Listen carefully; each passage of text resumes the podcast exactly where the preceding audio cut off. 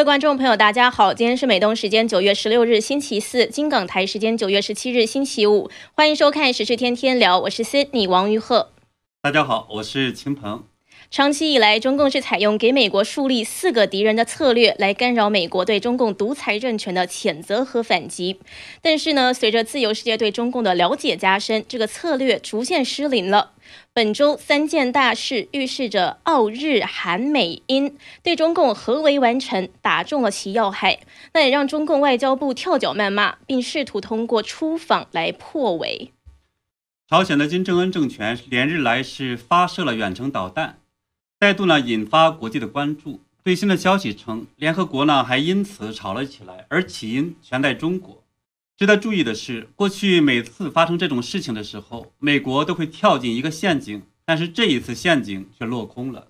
那我们今天会聊这两个大话题。当然，喜欢我们节目的观众朋友也欢迎点赞、订阅、留言、转发。节目最后我们会和大家互动。那首先呢，我们来看让中共极其恼火和头痛的一件大事，就是昨天这个美东时间九月十五日的时候，美国、英国还有澳大利亚三国的首脑宣布要成立一个新的印太军事合作联盟，叫 AUKUS。美英还将向澳大利亚分享建造核潜艇的技术和能力。那这个三位，美国总统拜登、英国首相约翰逊，还有澳大利亚的总理莫里森，是通过视频的方式对外宣布了这个新的三边安全合作伙伴关系。他们还宣布说，三国要在人工智能、网络技术、量子计算、水下系统，还有远程打击能力等等关键技术领域分享，还有研发信息的技术专场。那我们就注意到，就是外界对这个新联盟的认识呢，非常非常的有趣。就一方面，三国领导人在谈到这个三边的安全合作伙伴关系的时候，他都完全没有提到过中国。嗯，那会谈之前，拜登政府的高级官员在做媒体吹风的时候，也强调说，三方合作的目的不是只在对抗中共。但是呢，所有人都认为说，新安全联盟的目标就是中共。那媒体在报道的时候呢，也都不约而同的谈到了中共近年在南海、东海以及台海的好斗的表现，特别是对台湾施加的越来越大的军事压力，认为呢这是美国及其盟友呢合作来对抗中共、抵抗中共领导力的影响力的这样的一个办法。是。北京时间周四九月十六日的时候，我们看到中共外交部发言人赵立坚也是主动的对号入座了，说美英澳建立的这个安全关系是搞所谓的小圈子、小集团，违背时代潮流，不得人心，也没有出路。那这一连串的谩骂也让旁观者也是觉得挺有意思的。不过，的确，中共自己也知道说是在针对他们。对赵立坚的这个讲话呢，还让我想起来，因为中共我们大家都知道在就。和塔利班呢最近在搞一个小圈子，还有呢是中共和俄罗斯、呃伊朗、巴基斯坦在搞一个军事演习这样的一个小集团。我不知道按照赵立坚的说法，这样的这种地区机制是开放性的呢，还是说目标要维护世界和平？是这个中共这样子呢，的确是有一点这个只许州官放火，不许百姓点灯。不过从中共的反应来看，这个新联盟的成立打到了他们的要害。中共喉舌《环球时报》还发了一个社评，说这样一来，世界会迎来核潜艇热，还骂澳大利亚是美国的走狗，威胁如果澳大利亚在最突出的反华位置上兴风作浪，尤其是在军事上冒进的话，那么它最有可能成为中国为反制遏制而杀一儆百的目标。秦鹏，你怎么看《环球时报》的这个评论？世界真的有可能像他说的一样，会迎来新一轮的军备竞赛，甚至是核潜艇热吗？呃，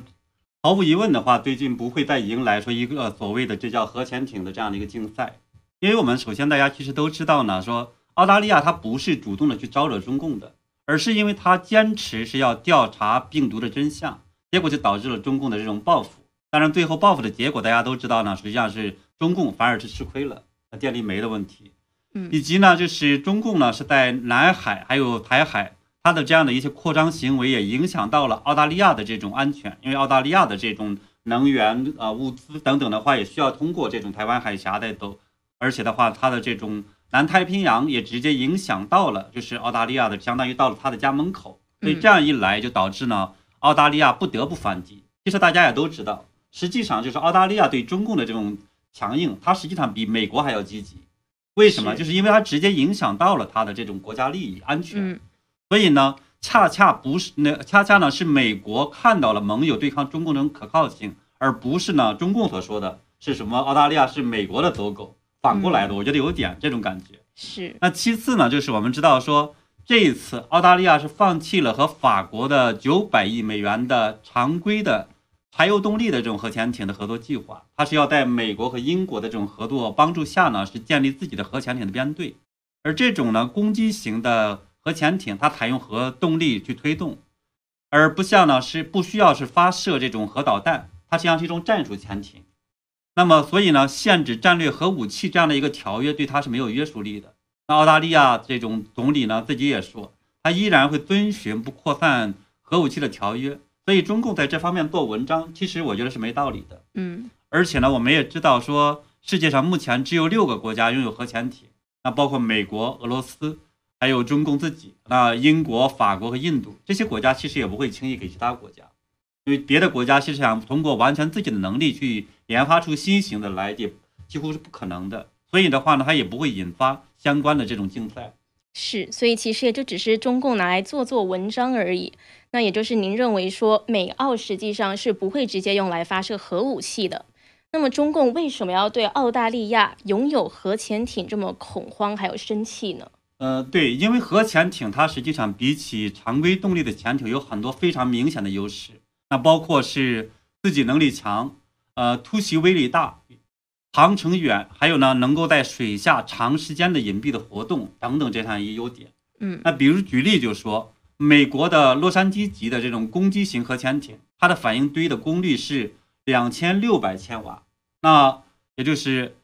二点六这种兆瓦，二十六兆瓦，这个实际上很大的。那么它的这种航速呢是三十二节，而常规动力的核潜艇呢，呃，潜艇呢它实际上只有是几千瓦，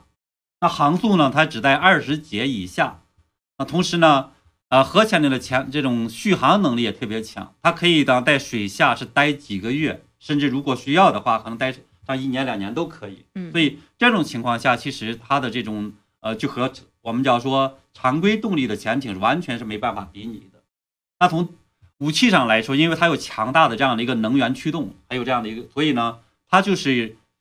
呃，一方面它虽然以鱼雷为主要的武器，但另一方面呢，它实际上是可以装载上了很多的这种我们叫反舰的以及地面攻击的这种潜艇，比如最新型的美国的那核潜艇叫海狼级，它的噪音小，那隐身性好，水下的航速高，携带的武器数量多，它的鱼雷和导弹加在一起有五十多枚，这就形成了一个综合性的多用途这种水下攻击的平台。它还可以呢，就是取代战略的导弹潜艇、巡航导弹潜艇、常规潜艇等等各种潜艇。这样一来，其实意味着什么呢？就是澳大利亚在美国和英国的帮助下，它就可以相当于是悄无声息的长时间的巡航，那包括到台海、南海，以及呢，甚至到中国，假如需要它到中国的东海等等这一切。所以这样一来，它在需要的时候，实际上是可以发起这种突然袭击。那么攻击呢，甚至也包括是地面目标，还不光光是说我们讲说水上的目标，包括对方的潜艇啊，还有海面的、水面的舰艇啊等等，它还可以包含地面目标。比如说在伊拉克战争中，我们看到呢，洛杉矶级的这种核潜艇，它当时就发射了十几枚的战斧巡航导弹。这个在地面上这种战斧它它是巡航的，因为它离地面很很低嘛，嗯所以实际上也是防不胜防。所以这个对中共来说，相当于形成了非常强大的一个武力威胁。所以这是他为什么这一次呢感觉到特别害怕的原因。嗯，是有了这样子强大的供给能力去与中共抗衡，难怪中共呢会这样子反应这么激烈。对，那我们还看到，除了澳大利亚强化了这个新的印太军事联盟，那美国呢和盟友最近还在另外两个方面对中共进行了合围，其中之一的是日本。周四的时候，九月十六日，日本是给中共画出了红线。日本防卫大臣岸信夫是说，尖阁诸岛，也就是这个钓鱼岛，毫无疑问是日本的领土，也理所当然应该要作为领土来保卫。岸信夫还强调说，日本将针锋相对，回应中国对尖阁诸岛的威胁，以舰对舰。那如果需要的话，还会采取其他行动。它这个舰呢是船舰的这个舰，所以呢，这应该说是日本一个非常强硬的表态。对，那我们也知道呢，说日本实际上对中共的这种咄咄逼人，也是在进行非常强力的这种反击。它和澳大利亚其实一样，甚至它都比这个美国看起来都要强硬。嗯，那原因呢，也是我们知道说，对中共来说，它一方面虽然说是在打这种统一的旗号，所谓的要武力吞并台湾，但实际上大家都很清楚，说呢，中共最终的目的，它实际上是要突破第一岛链，然后呢，用他的这种共产主义的意识形态，包括这种管理模式的话呢，去领导全球。那用习近平自己的话来讲，叫做呃，建立人类命运共同体。那这个大家在中国大陆生活过的人就知道，这个人类命运共同体是个什么东西啊？所以这对世界来说很可怕。那对日本来说呢，他因为长时间他也对了解非常中共这个大中亚文化圈的这种东西，所以呢，他也感觉到非常的这种直接的威胁。所以呢，这也是为什么就是日本在近些年我们看到它虽然在中国有非常非常多的这种经济利益，但是呢，现在对中共却越来越强硬的根本的原因。嗯，对。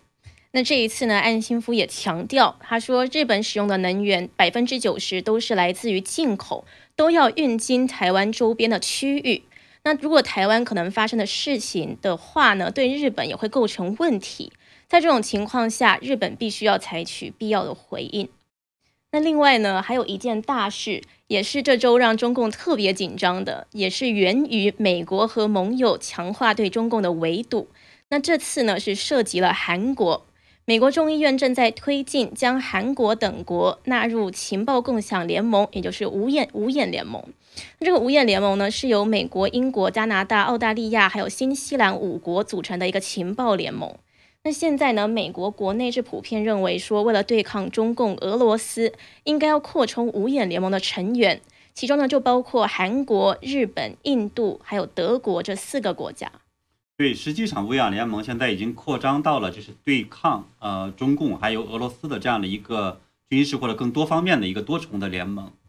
那么呢，这一个举动我们也看到呢，让中共特别的担忧。那九月十四号到和九月十五号，中共的外交部长王毅就访问了韩国，而在此前的这个短短的几天时间内，他还分别访问了越南、呃柬埔寨和新加坡。那有意思的是呢，这个访问的路线和国家几乎呢就是美国，呃高官呢是在今年七月和八月的亚洲的出访的路线。这显然就是表明说，中共试图想突破美国围堵他的这种新的联盟的策略。嗯，对。然后其中呢也有专家就认为说，王毅到访韩国的重要目的，实际上就是为了防止这韩国呢加入五眼联盟而来的。嗯，所以呢，结果呢果不其然，就在记者的见面的环节。那王毅就明确的表示说，希望韩国不要加入美国牵制中国的这种阵营。嗯，看来真的是急了。那王毅还说，五眼联盟完全是冷战时期的产物，已经过时了。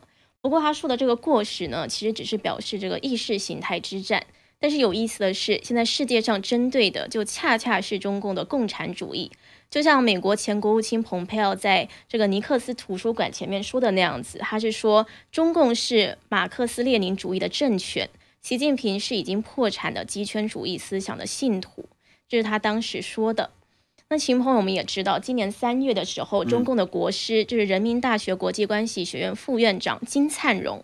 在二零一七年的一段讲话是被网友又翻了出来，那在国际上引发了很大的反响。他在演讲中是说，要提出这个搞垮美国的战略与计划，包括操纵美国选举、控制美国市场、给美国带来国际问题，还有培育美国的敌人。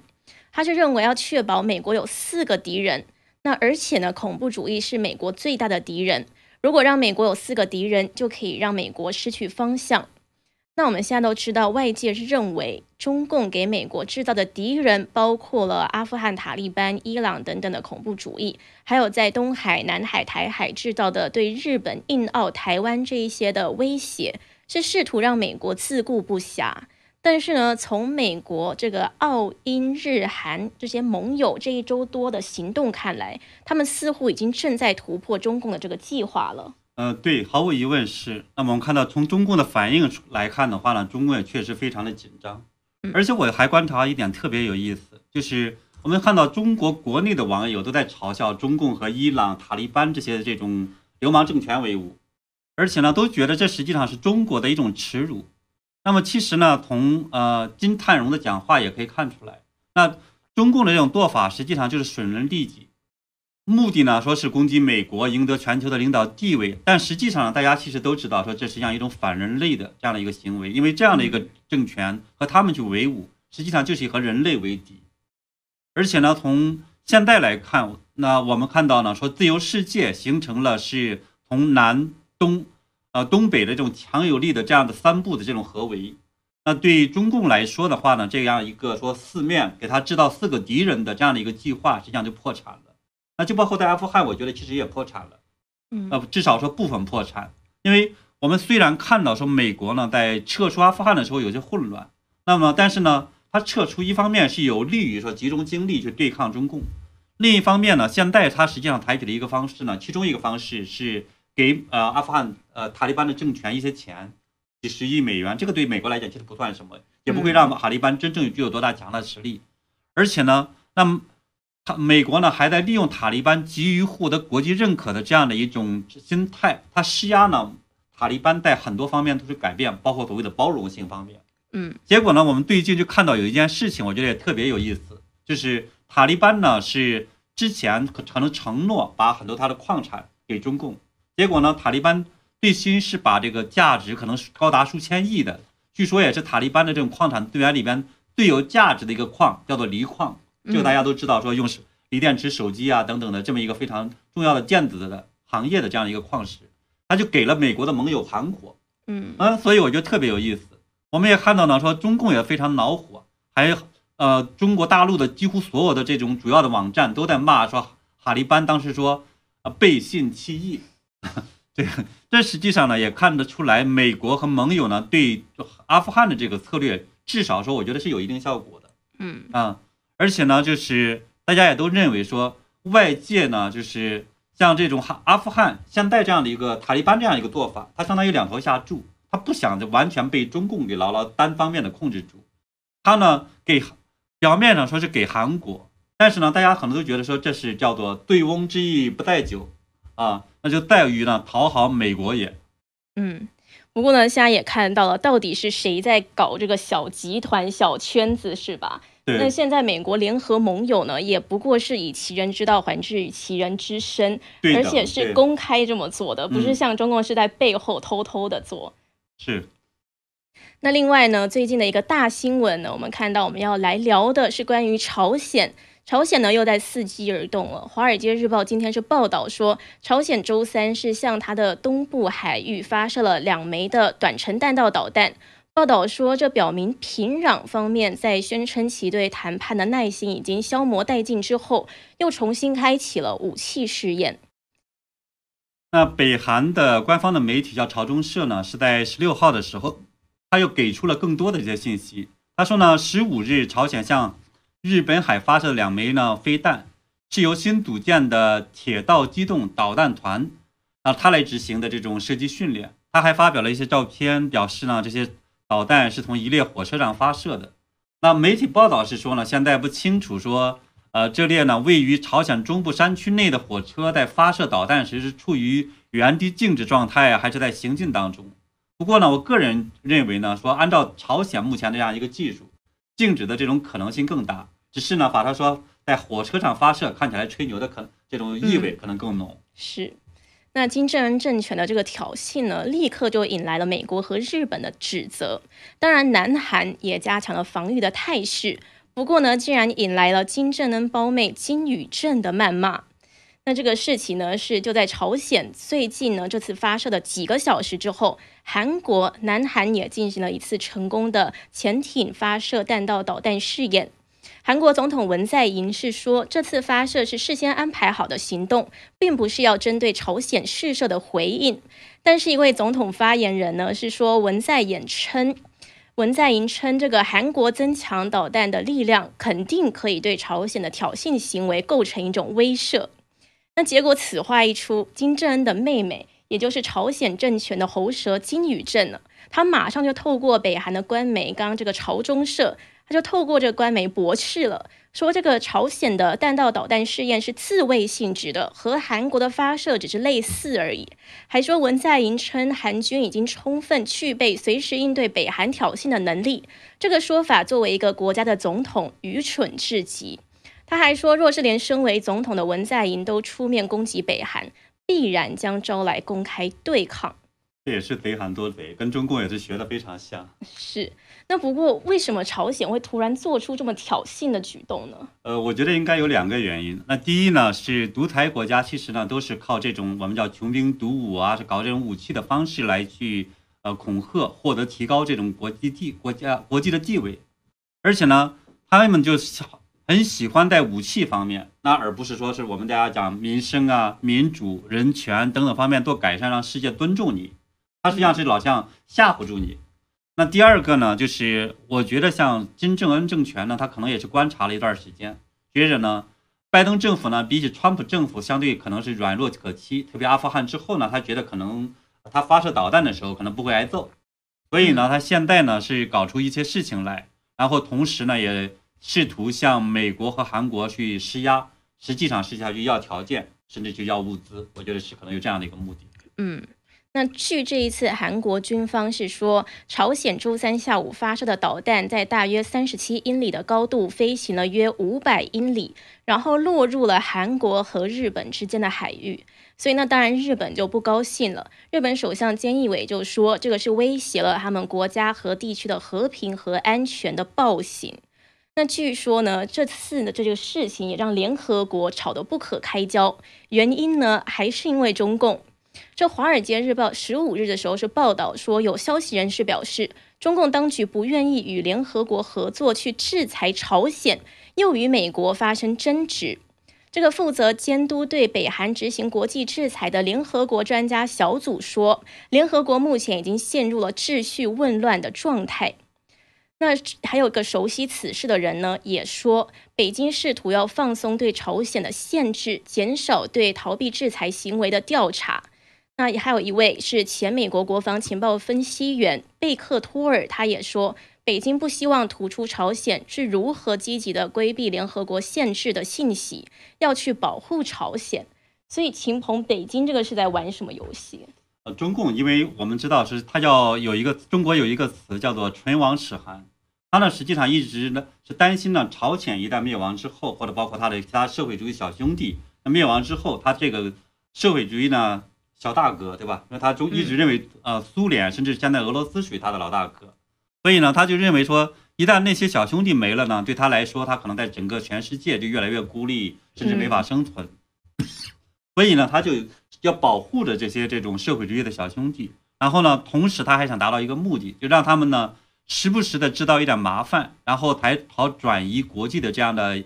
对中共的这种注意力。不过呢，其实很多人可能不知道，就是。其实联合国对朝鲜的制裁，那很多次实际上中共都是投了赞成票的，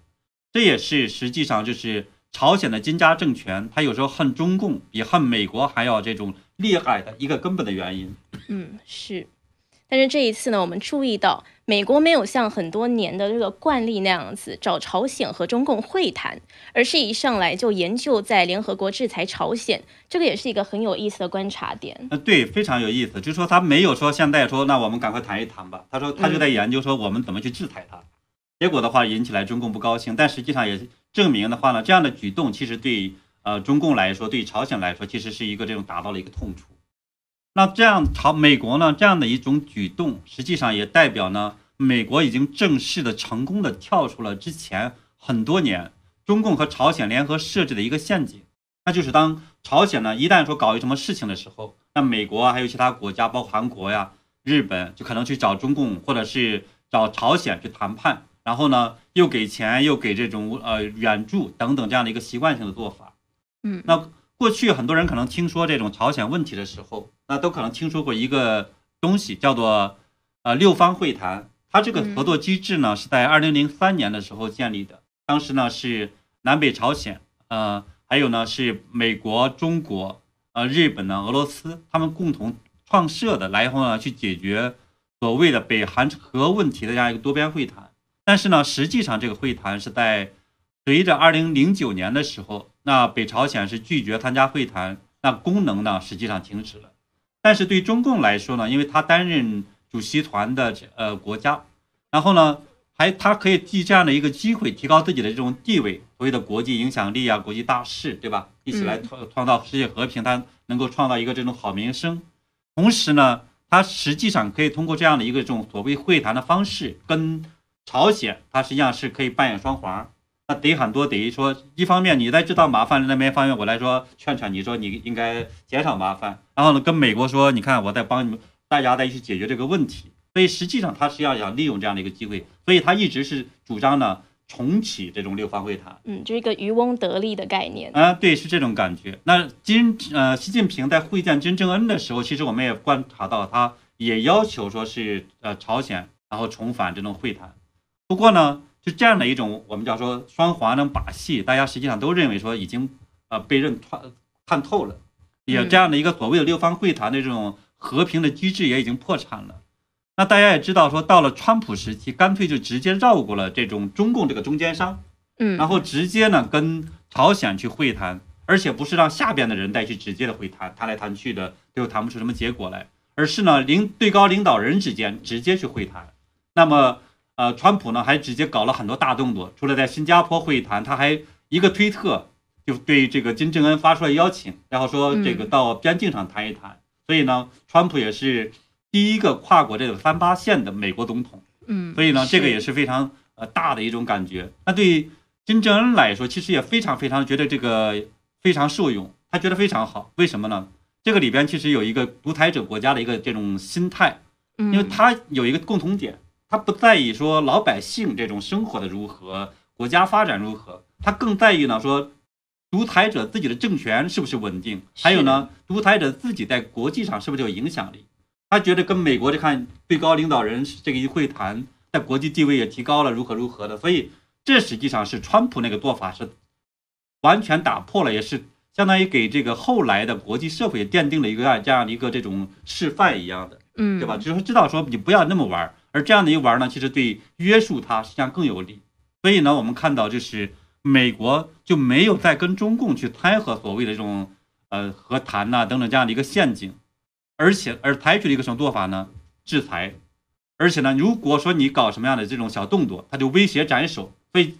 金正恩实际上去呃在新加坡会谈的时候还有过一个反复，大家都知道，嗯，对吧？那时候的话就。川普就威胁他说斩首，结果呢，金正恩后来就老老实实的去跑去会谈去了，然后这样逼迫他会谈，结果呢，一旦这种破线，再再制裁，所以实际上采取了这么一个做法。现在看，实际上那个时候是非常有用的。朝鲜呢，在呃川普时期是后来是老老实实的。那当然，很多人也担心说，这个拜登政府会不会呢是回到中共的这样的一个陷阱去？嗯，结果从现在整体这个。这段时间看的话呢，那我们看到拜登政府呢也没有上中共的这个当，那所以呢看现在看起来，中共的和这个朝鲜这样的一个双簧的计划现在已经破产了。是，所以很有意思，看来真的是知己知彼，百战百胜，就知道敌人在玩什么游戏，才能够对症下药。对，那好的，我们今天呢是谈到了三面合围成功，也是澳日韩美英打乱了中共的四个敌人策略。那这个呢，这周有三件大事，都是让这个中共呢是跳脚谩骂，然后呢还试图通过出访来破解这个围局。那另外呢，我们也谈到了朝鲜发射导弹，这个背后的目的是什么？然后呢，之前的美国呢是有一个惯例都一直在做的，现在呢这个陷阱美国是没有再跳进去了。好的，那一样在节目的最后，我们来和大家互动一下。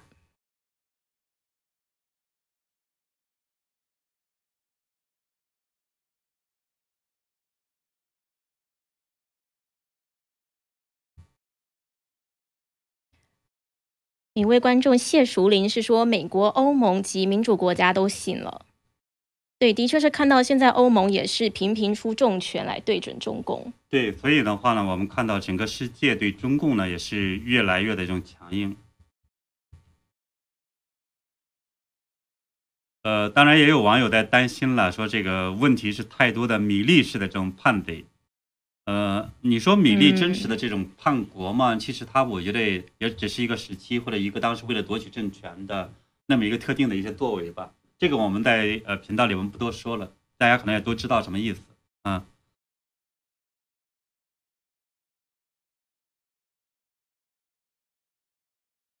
呃，Even Chang 呢就在讲说，中共目前呢都还是表面上嘴炮反击，但是呢默默的在进行自己的邪恶计划。这确实是中共邪恶的地方，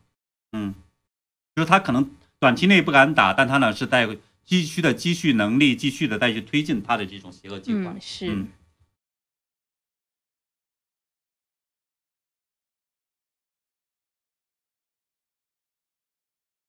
嗯，有一位观众 Max L，他是讲到了我们之前聊到的永久中立国瑞士表态力挺台湾。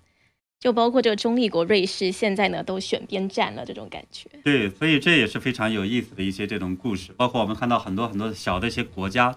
那么也没有因为这种弱小对中共的话呢，就是去放松它的这样的一个强硬的状态。嗯，那其实也都是因为中共的不管是战狼外交，还是最近的一些行动，人权上面的迫害，都真的踩到了这一些民主国家的红线了。也踩了他们的底线，所以现在这一些自由民主的国家就要联合起来去围剿中共了。嗯，对，所以这也是非常有意思。嗯，那好的，我们今天和大家互动就到这边，非常谢谢观众朋友今天的收看，还有一直以来的支持，我们也会持续的为大家跟进，还有分析时事。那非常感谢大家，我们呢明天见。